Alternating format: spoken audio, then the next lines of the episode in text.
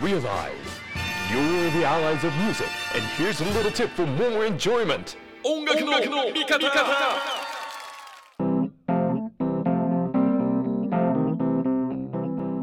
音楽の味方藤田匠ですあ、リュウマテアボカルピアノリュウです。久しぶりだから。忘れちゃってそうなた。のそうなの。そうなの。いきなりやってみようと思ってこの反応があるかどうかすいません。ですが、えー、龍松山さんといや違うバンド全員となんと音楽の味方久しぶりに。そしてもしかしたら初全員対面でインタビューさせていただきます。皆さんよろしくお願いします。よろしくお願いします。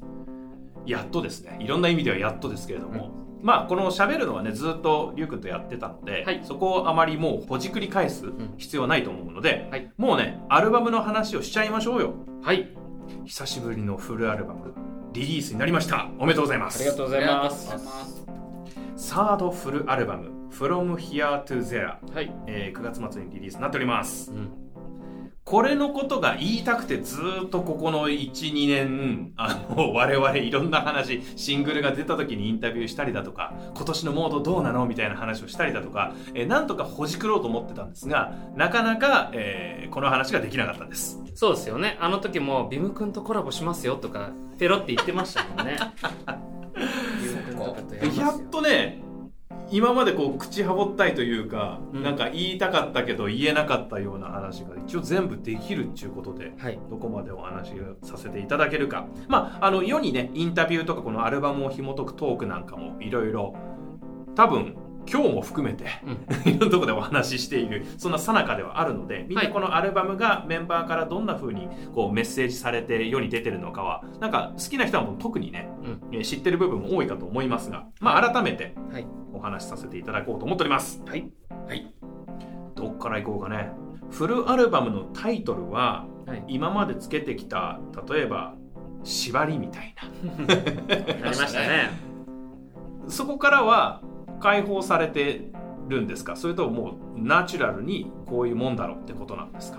今回も実際なんですけどあのいつもやってる縛り B と and を絶対入れるったんですけど、えー、とそれからは少し離れようとは意図的にはしてないんですよ。実際 B と and がつくようなタイトルは考えていたのでただなんかこの From Here to There っていうまあその意味深そうであんまり意味がないタイトルをつけたくて、それがすごいしっくりきちゃってこのタイトルの方がいいんじゃないですかっていう提案したらあもう B と and を離れていいんじゃないですかみたいな判断になったんで縛りつけちゃうと難しくなっちゃって昔のまあそれこそ僕先輩ですけどパスピエさんもそうですけど昔あのなんていうんですかね解文でね。解文で絶対タイトルつけてたりとかしてたんで、そこから難しくなっちゃってあの普通に戻しましたけど結構僕も B と and に縛られすぎてた部分があって解放された感じはありますよね。うんよかったね。でもなんかだからこそというか、はい。ちゃんとこの「From Here to There」という言葉がはい。アルバムのいろんな曲たちをこううまくラッピングしてるというか、もしくは伏線というかメッセージとしてちゃんといろんな曲の中に息づいてるというかはい。そういう意味合いを持ったタイトルになってるなって感じがなんか詩の世界から特に感じました。そうですね、まあ、特に過去から現在っていう意味で結構つけた部分があって、まあ、それが現在から未来からでも未来へでもあってもいいかなという気持ちがそのすごくこのアルバムに当てはまるなっていう思いがあってそれこそ昔の曲入ってたりとか今現在書いた曲あのこのアルバムのために書いた曲も入ってたりとかするのですごくしっくりくるなと思います。言葉を紡ぐ時はいあの鶴ちゃんジャクソンちょっと待っててね。うん。音音の方行きますね、はい。この後ね。あの歌詞の世界観で描きたい言葉だったりとか、モチーフだったりっていうことではどうですか？その過去から現在への。例えば単純な、ね、曲タイトルだったりとかしても「キッド」みたいな曲ね「はい。子供っていう単純に比較できる対象があったりとかはい「えーレクレス・チャイルド」っていうことタイトルがあったりとか、うん。それなんかこう自分の過去となんかそこからあの時にあった何かと今こうなってしまった自分みたいな。でこのタイトルからも読み取れるようなその過去と自分みたいなこともあったりだとかタイトルになくてもそういうモチーフで今自分がいるのはここだけれどもあの時の自分は今どう見てるかみたいな視点で描かれてたりとかっていう意味でのなんかこう過去と自分うん。過去と現在現在と未来みたいなところをこう行ったり来たりしながらいろんな視点がか描かれてるっていう意味でのやっぱタイトルに戻ってくなと思いながら聞いてる部分はめちゃめちゃありました、特にあのそうですね。それはすごい意識しててあの頭文字全部小文字っていうのは子供の意識子子だからっていうことだけなんですけど、すごいダジャレっぽいですけれども今回タイトル全部頭文字が小文字なんです、はいはいはまあ、意識的にそこは小文字にしてみて、うん。あのまあ、その子供時代からを思い出してっていうのもありますけれども「子」がつく、あまあ、こ小文字っていうだけですけれども、うんうんうん。それを全部統一して小文字にしました。いそんなこだわりにも実は現れていると。そうなんです。いうことですよ。うん。であの歌詞のところではねもちろん皆さんもう紐解いていただいているところとは思いますけれども、はい。その視点としてはそういう部分がやっぱりいろんなところに、えっとなんだろう結局書いた時に反映されてきたりはしましたか？そうですね特にキッドとかもそうですけれども、うん。すごくその子供時代を思い出したりとか、まあ、レクレスチャイルドもそうですけれどもうんなんか全体的にむしろその入ってない部分イエットとかもそうなんですけれども、あの時子供の時に苦した時にあのなんだろう苦労した時にどうやって乗り切ろうって思ったかっていうのを入れてみたりとか、うん。結構それやっぱり子供っていうのがメインメインのテーマではありますけどまあササブテーマいっぱいありますけれども結構そのテメインのテーマは子供っていうのが大きいですね。後半でも「あの You as always はい」もなんとなくそのあの時と今みたいな感じでうん、しかもレックレスチャイルドからの You as always でその時系列つながってるような感覚もあったし。そうですね。これはまあ意図的ではなくてその後から気づいたらそういえばこれ歌詞読み取ってみたらすごくつながってるなっていう部分が多かったのでむしろそのまあインタビューでも言ったんですけれどもこの順番って僕らが決めてるわけではなくていろいろそれぞれ決めたんですけれども、うん。結局ディレクターさんが選んでもらった時系あのその曲順が一番しっくりきたっていうのがよくて、それをあの結局採用されたんであの意図してないところですごくつながりが生まれたっていうのが一番面白いなと、うん書いてる自分でも思ったので、はいはい。はいすごくいい曲順になったなと改めて思います。いいですね。その辺の世界観も含めたトータルでの順番改めてちょっとねもう一周していただけるかなとうん、話を思います。はい、オールアットホームにつながっていく感じがします。そうですね。そうはいそうそう。そうというねちょっと深掘りの歌詞や世界観のお話をさせていただきました。はい、つーちゃんがうーんとうなずいております さてではバンドリュー松山としてこのアルバムの話紐解いていこうと思います。はい、いろいろこだわりはあったと思います。まずはざっくりとつるちゃんに投げてみます。はい。アルバムできましたね。はい。どんなイメージですか？そうですね。どんな作品になりましたか？えーっと、どんなトライがありましたか？トライは特にはしてないんですけど、おそうですね。とてもこう、肩の力が抜けてるような、うん。なんか程よくこう、みんな大人になった感じのアルバムなのかなって思ってます。それはフレーズや演奏っていう意味？それともなんか今バンドがこういう感覚でうん。いるよねっていう感覚？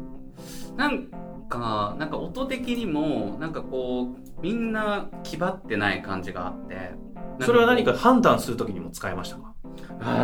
だってほらテクニカルでうんうんうん、少し難しい感じとかも、ある意味龍松山の特徴の一つのような印象があったわけですよ。うんうんうん、少しちょっと向こう側にいるような感覚で。うんうんうん。で少し緊張感があるというか。うんオルタナティブ感をね。うん。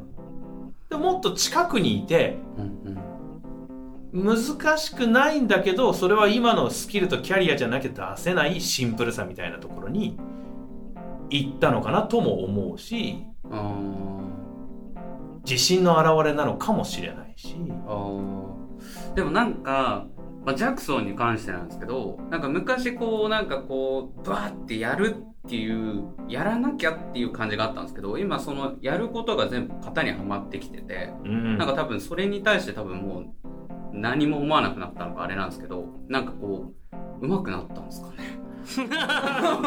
言い方がすごい偉そうだ上手くなったのかもしれない練習してきた甲斐がありました、いやでもなんかそんな感じがしますね。なんか決してなんかそのシンプルに簡単なことをやってるわけではないと思うんですけどうん。特にドラムとかは多分結構いろいろ細い細かいやつをいろいろやってて、でもなんかそれがすごい自然体でこうここなんかやってるよねっていう感じじゃなくてこう一つの曲のパッケージの中にちゃんとこうんうんうん。う組み込まれてるっていうのがナチュラルに今できてきてるからジャクソンが上手くなったかもしれないです。ついに。最近。これでもあれじゃない？あのポップスでよく言われているそう聞こえないのに実はえぐいっていう。ありますね。ね。うん。優しく聞こえてるのに実は深くてすっごい鋭い言葉だったみたいな。うん。意味合いは強烈なんだけどそう聞かせてない。うん。なんか言葉の順番の妙だったりとか、うん。演奏も奏法もなんかすげえつるっと聞こえちゃうのに、うんうん。コピると全然弾けねえみたいな。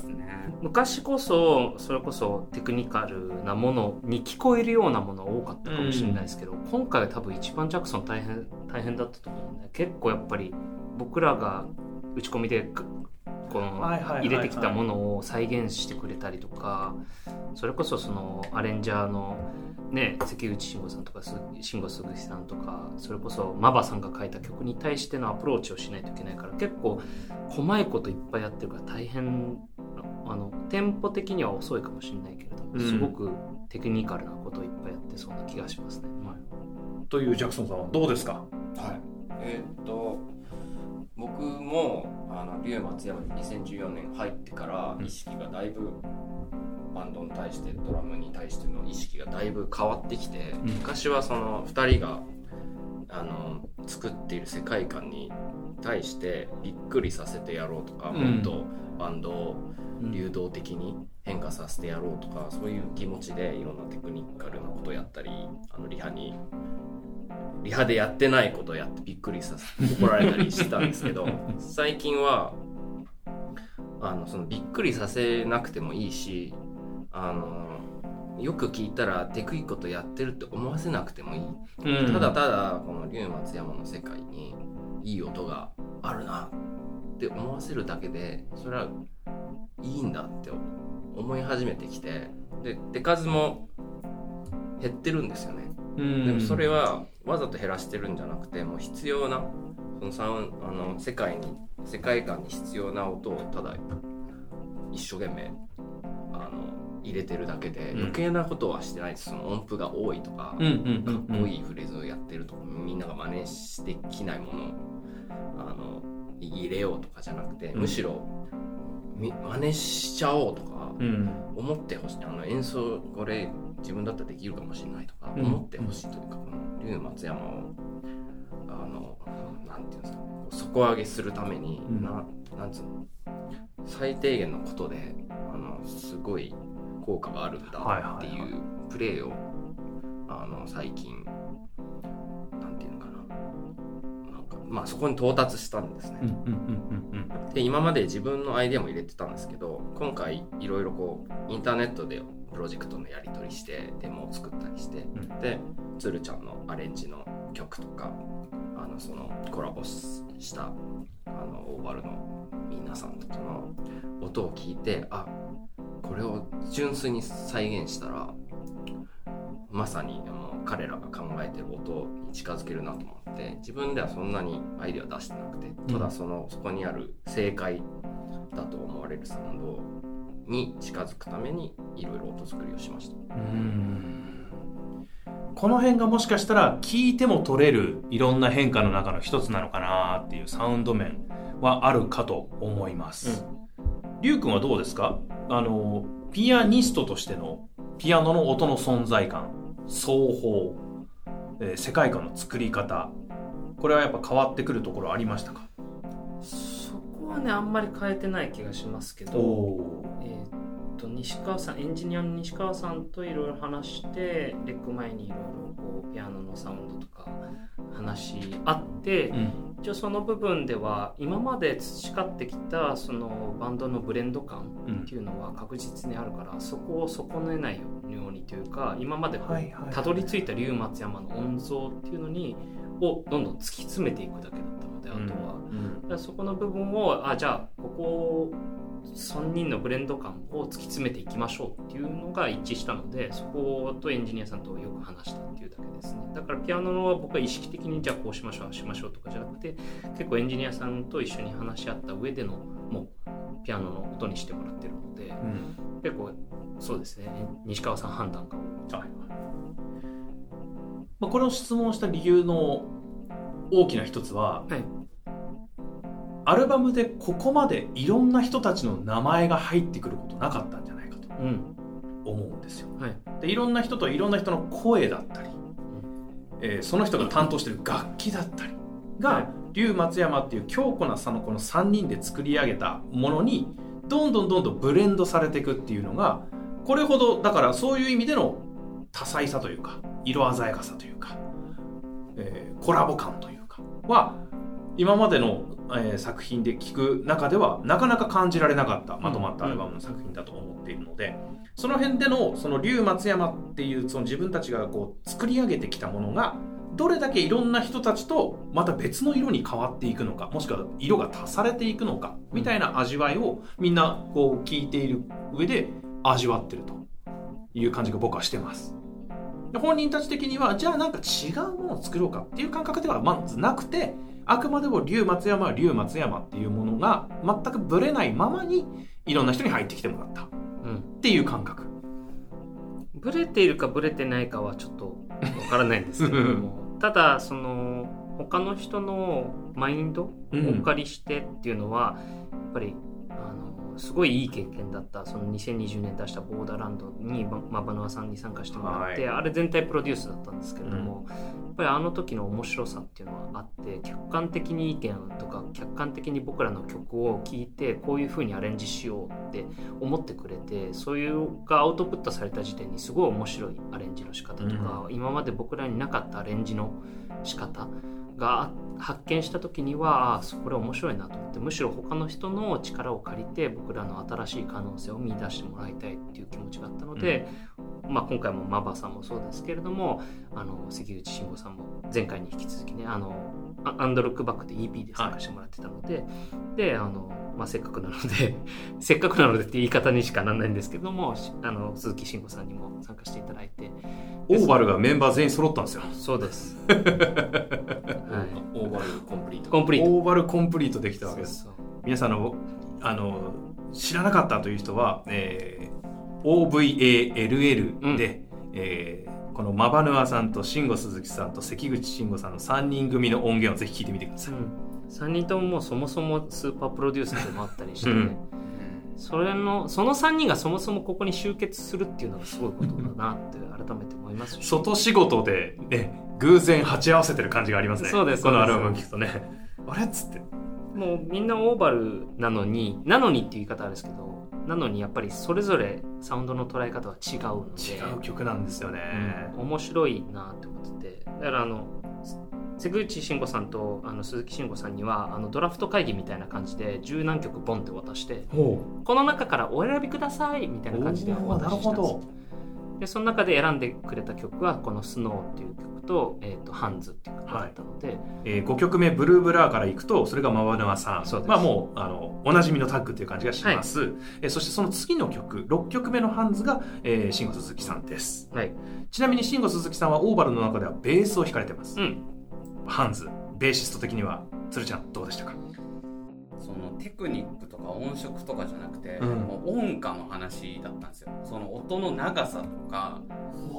だからもうそのやっぱりそのプレイっていうよりはもう育ちって変わってくるものだと思う僕は思っていてその人がやっぱりこういう音楽を聴いてきてこういうプレイスタイルでやってきたからその1音の長さがやっぱりみんなそれぞれ違うと思うんですけど、はい。特に今回バラードだったのでおもうベースへし折ろうかと思いましたね結構大変そうでしたね。そうなんですよ白玉本当にもうただの白玉ポーンってやってやるだけなんですけどうん。もう本当にその音の長さがつるく短い短い言われてそのもうなるもう何4パターンぐらいそのフレーズ同じ音でもいろんなポジションで弾けるのでうんああそっか。指を限界までこうつけてられるポジションに変えながらうわやってうん。大変でしたねおベーシスそうじゃないと分かんないでしょうね。うん、そうそうそういうことだと思う、だから僕らには本当に分かんない領域の会話をずっと2人でしてて、まあ、確かにそうかもしれないけど僕そのベーシストじゃないし分かんないんですけどその音の長さ的にはあんま変わんないんだよなってももちろんパッて話す時はちょっと変わるだろうけど、うんその感覚の良さ有無は分かんないんで、うんうんそれはもう完全慎吾っちさんに任せてました。でもこのチャレンジを鶴ちゃんが折れずにやったってことが そもそも重要でうん。こんな無理な細かい注文に頑張ってついてきたっていうのがそもそも松山の進化しているってことでうん。これが仮に謎のあのトレーナーを肩にかけてるプロデューサーが短いって言ってたら多分切れてる。切れてる。違 うなんか本当に本本ここのそうよね。たどり着かない、うんうんうんうん。まあでもその説得力はやっぱりあるなってそうね。同じ楽器を持つものとしてのかけてみたかった。そうでしょうねそうでしょうね。多分言われたのそれぐらいじゃない？慎吾っちさんって。そうっすね。本当にベースの部分だけで。うん。歌い方も別に言われなかったしピアノも言われなかった。何もそこの部分は心配して改めて聞いてみてくださいよ、はそこんとこ。本当すごい曲ですね、ね。違いがないから比較ができないけどあそうだねまあそうだベースをあのべ別テイクがどっかにあるわけじゃないからね。そうう。ん そうだけど。ベースを聞いてもらって。噛み締めてほしい。うんうん。うん。じゃあこれはもうあのすでにねあの揮発の曲でコラボがあるのであれですけども、関口慎吾さん今度はこのギタリストですか？らはい。これ10曲目のスノーでございますけど。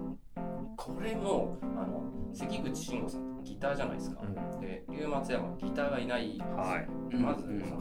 3人のバンドの音にギターを入れるっていうのがそもそも昔からギターってどうなの？話から始まってまあ何曲か頃はあったけどね、ギターは。でこない前回のアルバムアルバムの EP で「アンダー・ザ・シー」うん。で初めてギター関口はい。入れて、しかもすごい肩の力抜けたアレンジになってうん。これ大丈夫なのみたいな。すこんなにすっきりしちゃってはい。えー、みたいなこんな緩い 感じで。えー、でももう盲目的にもうこれでやろうみたいな感じで3人でやったらすごいす良くなって、あ龍馬ちゃんもこんなすっきりしちゃっていいんだみたいなうん3人で生まれて、でそこでこうスノースノーももともとゴリゴリのなんかロックの曲だったんえー、そうだったんだ。バッチバチ叩いうんてベシベシ叩いて。最初はね。それがえ？フィルもフィルもないね。ないしなんか抑揚もないし、うん。じゃあこれえ？途中じゃないの？アレンジと思ったんですけど よく何回も聞いたらすこれしかない。みたいなはい。うんこれだよみたいな。雰囲気いう松山イコール雰囲気みたいなの。をうん。100%あの生かしてくださってるアレンジだいや本当にでも僕もインタビューとかでも言ってますけれども、うんどの曲が一番びっくりしましたかって。もちろん他の人もすごいですよ。うん。ただもう関口慎吾さんの曲もらった時最初ハテナになっちゃって。なんつって。どうん？でゆゆっくりいろいろ聞いてみるとなんかああみたいな。うん。こうこうやって聞いてみれば確かに隙間ないとこの曲はむしろ成り立たなかったんだなと思ってて。だからむしろありがたい感じですよね。この曲に関して本当に一番変化した。うん。うん。と言っても過言ではない、また関口さんのギターですかあれは。カッティングの。はい。うんうん。入ってるし。別にそれがそのだったら関口慎吾さんがすごい出てくるかって別にそういうわけでもないし、はいうん。ソロも弾いてるのに実際出てこない。あんまりっていう意味合いにおいてのそのバランス感覚や解釈はやっぱ人それぞれだし。同じバンドをやってるねオーバルっていうバンドをやってるマバナーさん慎吾鈴木さん関口慎吾さんにもかかわらず。うん。龍松山っていう同じモチーフにも対してのアプローチや解釈やなんていうの？青写真というか、うん。うんもうまたそれはそれで全然違ってて。うんいやこれ改めてもうじっくり聞いていただきたいなと、うん。この話聞いてまたじっくりと聞いていただきたいなとはい。思っております。僕ねその中でもね個人的なあの好きな曲言っていいですか？はい。えーケプラ 452B です。おおこれねつるちゃんアレンジなんですよ。かっこいいあありがとうございます。これねでも行き詰まってたんだよね。かなり。アレンジに。そうでしたっけ？決めが多かった決めが多い一回。あー。めちゃくちゃ決め決めにしてたんですよ、どっちかっていうとだからテクニカル。ちょっとオルタナティブにうんうん振ろうよって話をしてて。なんでかっていうとすごいサビがいい意味で分かりやすいっていうか、うん。聞きやすいから僕そこをすごい崩したくて変に全部決めをちょっと食ったりうん。食わなかったり何小節前に食ったりとかやはいやろうよって話してたらでちょっと行き詰まってもうちょっと無理だから、えーまあ、まあコロナもあったんでデータでやり取りしましょうっつって出してきたアレンジがすごい良くてあこれいいねと思ってでトランペットも入ってたりとかすごく軽快だったし、あのいい曲になったなと改めて思いますね。明るいんですよ。軽い僕そのケプラすごい恥ずかしい話がありますけど。はあのアレンジしててあこれはもうなんかイギリスイギリスらへんのストリートだなって思いながらアレンジしてたんですけど宇宙の話って言われてマジかよ。マジかよ。めちゃめちゃ地面に足ついてたからこっちは。みたいなこれはもうでもずっと黙っとこうと思って初めて言いました。ねまあでも最初こうすごいストリートっぽくアレンジしようと思ったんですよ、でストリートっぽいけどちょっとそのなんだろうなその サビの感じをちょっとこなんかこうドラムをすごいシンプルにしたかったのでだけどサビだけちょっとだけこうドラムがテックくしたら、うん。なんかこう崩れる感じがいいなと思ってて、やってたらあめっちゃなんかこれちょっと UK とかなんじゃないのこれとか思いながらやってたら宇宙って言って地球とか言い出したんでやべえと思って。やべえぞこれ。全然違えじゃねえか。そこは関係なくいい意味であの丸まってくれたなって思いますよ、うん。でそもそもちょっと、ま、これなんていうの豆知識じゃなくてなんか裏裏話。裏話。もうこの曲あの前回の「アンドルックバック」の時に実際できあの、まあ、アレンジはできてなかったんですけどもう次のアルバムに入るよっていうのを示唆してて、うん。あのえっ、とどれだっけ？ Snail じゃなくて。最後のやつ。ああ、From the Ground ですね。From the Ground ってあー。前回の And look back に入ってた曲のミュージックビデオに実際あの向かってる惑星がもうケプラー 452b だったっていう。どう？すもうそこで実際出してたんです。うん。だから、あそこでなんでこの惑星に行くんだろうっていう質問されてる人がいて、おお鋭い。そう、鋭い。もう次のアルバムに向かってますよっていう話をそこで実際してたんで。すごい。そうそうそうそうただ、まあ、UK っぽく。はないかな。わかんない。その映してるのがあのあの実はあのイギリスが中心になってた。そうねそうね。え？っていうふうに勝手にしてます。完全にイギリスの道端でストリート系でやってるイメージでこう家で弾きながらやってて、まあでもね実際あのケプラっていうエクソプラネットって言って あの地球に似た惑星があるんですよ、うん本当に。あの何億光年奥にあるから分かんないですけど住めるかどうか、えーだからそこに住んでる人たちを仮定して書いてるんですはいはいはい。でそこに地球人がやってきたぞーっていうお話をやしてるんあでなるほど。そう。そうなると歌詞の意味が分かってくるそうなんです。いやだから明るいのに あの詩が結構ね、まあ、暗いというか。まあそうですね、そのポジティブな「イエイ!」っていう歌詞ではないので。そうですね。で最初悩んだんですよ。実際ちょっとこれもあいろいろあったんですけど歌詞もちろんその前に書いてましたしいろいろやってたんですけれどもその後にウクライナであれがあっちゃったんでね。出すか出さないかすごい考えたんですで一回歌詞変えたんです。めちゃくちゃラブソングにしたんですおいおいおい。めちゃくちゃその異世界人うん。とのラブストーリーを描いてみようっつって歌詞を変え全部本当に変えてすごっ。大変。ただレックの日にどうしても僕この曲はこういう風に歌いたいんだよなっていう部分があってうん。元に戻しました、でもまあそれを示唆するように書いたわけではなくてまあそもそも地球外の話ですからね。っていう話をしてたら 怒ってしまったので、はいまあ別にそれを言いたいってわけじゃないので、あのなんかそれぞれの僕のファンタジーの中で書いた曲ですね、あいろんなこぼれ話が出てきておりますよ。いやもう裏多分これどこにも言ってない。んでね、すごい、うん。さっきの UK も言ってないけどいや言ってない言ってない。だってもう最初ケプラってもう一つの地球だよみたいな話してる時。困るわ。ストリートっぽくした。方絶対言わない方が良かったわと思ってまあ今でも伝えてくれたんでいやでも両方の感覚で聞いてくれたら面白いかもしれない、うん。そのサウンドだけ一回ちょっと別個で追いかけてみた時のそうですね。ケプラっていう惑星の UK でも。同じような場所あるかもしれないから。ええケプラにあるバッキンガム宮殿ストリートっぽくって。いうイメージでまた再解釈してみるのもありですよ、なんかみんなそれぞれ違いますね。好きな曲がうん。嬉しいことに結構ね男性がレクレスチャイルド率が高いんですよ。お男性はレクレスチャイルド好きっていう人が多かったですね。僕基本的にリズムのしっかりはっきりしたのが好きなの。うん。うん。うんあの自分のベースにヒップホップがあるしうんパンクも好きだし、そうですよね。なのでなんかはっきりしてる。メリハリのある以外に多分好きなんだろうな。うんうん。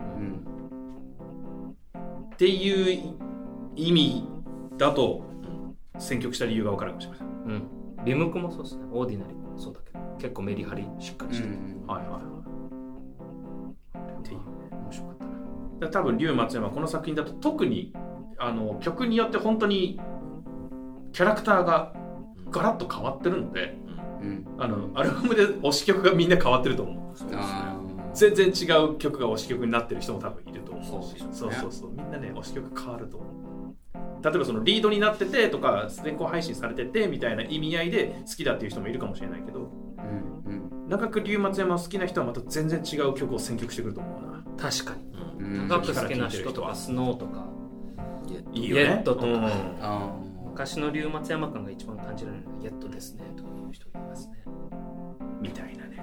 うん。いやこれ改めて一つ一つちょっとゆっくり聞いていただくのがいいかと思っております。はいさあいつも言いますけどアルバム出たらまあツアーというかはい。ライブでどう再現するのこれまたっていう話でいつもうんってなる松山でございます。今モード的にはどうですか？ライブに向かってるって感覚。まあ今多分ねアルバム出たばっかなのでそのプロモーションっていうモードかもしれませんがはい。基本は。まあ、でもプロモーションつっても僕も来週ツアー始まっちゃうんでソロで。あそっかそっかそっか、うん。そこからのだ。なんか不思議とやっぱりソロっちかというとい行ってなかったんでだいぶ地方に、うん。えーまあ、単純に皆さんにお会いにしに行きましょうっていうアイデアから始まってそれが単純にツアーにこう結合されたとうんうんうん感じなので、まあ、そこでまあいろんなまずソロでソロの違いもあると思いますけどやっぱりソロで感じてもらえる僕の世界観もありますけれどもバンドで味しか味わえない世界観があると思いますので、まあ、キネマクラブもそうですけどジャニスもね絶対来てもらいたいなっていう感じがありますね。あのあとコロナ禍で頑張ってやっていた対バンライブ対バン企画、あハンズだね。はい、まさにその曲がアルバムにねさっきも慎吾鈴木さんの話もしましたけど、はい。ハンズが入ってたりもしますしそのライブの形もいろいろ試行錯誤しながら、ん。コロナ禍にもかかわらず龍松山はいろんなことをこうつながりだったりとか自分たちのワンマンで見せる見せ方だったりっていうのはかなり創意工夫を繰り広げながらここへ来てる感じがしますがそうですね。まあっていうかライブをしたい気持ちが大きかったので。そもそもがねずっと言ってたもんね、ずっとやりたいって言ってましたし去年 4, 月あの4月に関してできなかったので。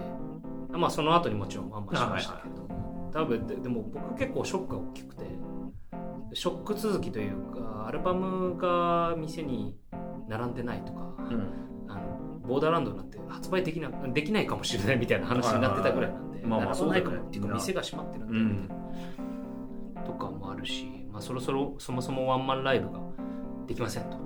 緊急事態宣言入っちゃいますって。ずっと僕らスタジオで見てたんですよ。会見を。ああはいはいはいはいでお願いだから。まああんまり良くないんですけどお願いだから月曜日から月曜日から緊急事態宣言って願ってたらまさかの日曜日から緊急事態宣言始まっちゃって、はい。いや俺らはじゃあみたいな。でその場でめちゃくちゃね。そうです。めちゃくちゃなんか気持ちのこもったメッセージを書いてインスタに上げたりとかして、だからもう本当にライブ化したいっていう気持ちが大きかったのでハンズも企画もそうですけれども皆さんとお会いできしたいっていう気持ちと、まあその立たれた、えー仲間と出会いたいっていう気持ち、やっぱりそのビアリーさんもそうですけど、ビアリーストックスさんめちゃくちゃいいバンドだったし、うん新しい発見でもあったし本当にもうまたやりたいなっていう気持ちになりましたしエミちゃんなんてもうずっとね一緒に一緒にはあんまりやってないですけれどももう仲間でいろいろいろんなところで出会ってようやくね対バンが実現できましたし。だからポラリスさんとできなかったのもすごい残念あそうだった。ね。うん。そうっすね本当に多分3人ともめちゃくちゃやりたかったし僕も鶴ちゃんもね結構聞いてるうし、ん実際本当に久しぶりにお会いできできたから楽しみにしてたんですけどまたねいつかこのハンズうんうんうん。番外編でポラリスさんと実現できたら嬉しいなと。思ってまあ、今回はそのツーマンまた別ですけれどももちろん来年とかもいろいろライブをしていってライブで感じていただけるものが一番大きいと思いますので、まあ、もちろんその CD の音源のクオリティ高いと思いますし、はい。それをねそれはそれで、えーライブはライブで今日もね声出しができるようになったっていうニュースになってましたし、うん。そういうことがどんどん解消されていってもちろんまだね不安な人は多いかもしれないですけど、浴びる音を浴びるのってライブ会場でしかできないと思ってるのでその振動を感じに来てほしいライブに向けてバンドでのライブに向けて、まあ、12月ではありますけどバンドで、えー作品を引っ提げてのっていうことでは、えー12月14日の東京キネマクラブ、はい。12月21日、えー大阪心斎橋、えーミュージッククラブジャニスなっております。はい、はい。つるちゃんはどうですか？はい。そうですね。えー、ちょうど年末なのでそこまでにあと6キロぐらいは痩せたいなと思って。あ時間があってよかったねリリースすぐツアーだとね。そうなんです。この間あの札幌行って帰ってきてあの僕毎週月曜日に体重計乗ってるんですけど。あそれ決めてるんだ。そうなんですよ。乗ったら3キロぐらい太ってて美味しいもん食べちゃった。帰ってきて、うん。もうちょっと本当にこれはまずいなと思ってちょうどあのこの間東京アイランド終わって体重計乗ってああと思ったんでこの気持ちを次の企画までにしっかり持っていきたいなって思います。アスリート。アスリートのコメントだった。体を当日まで作ってきますから。ボディービルダーの。痩せた姿でお会いしましょう。わかりました。ジャクソンはどうですか？まあツアーは東京と大阪しかないんですけどバンドでのなんていうかな CD を引っ提げてというよりも、まあ、僕が入って8年ぐらい経って進化した龍松山が見れるのライブしかないのではい。それを楽しみにしてほしいし、まあ、個人的にはバンドでも北海道行きたいな。関係ねえみたいな。やっぱりこのツアーに行ってその空き時間に美味しいもの食べるってすごいこう楽しい楽しい。いいですね。生きてるって感じする。はいはい。うん。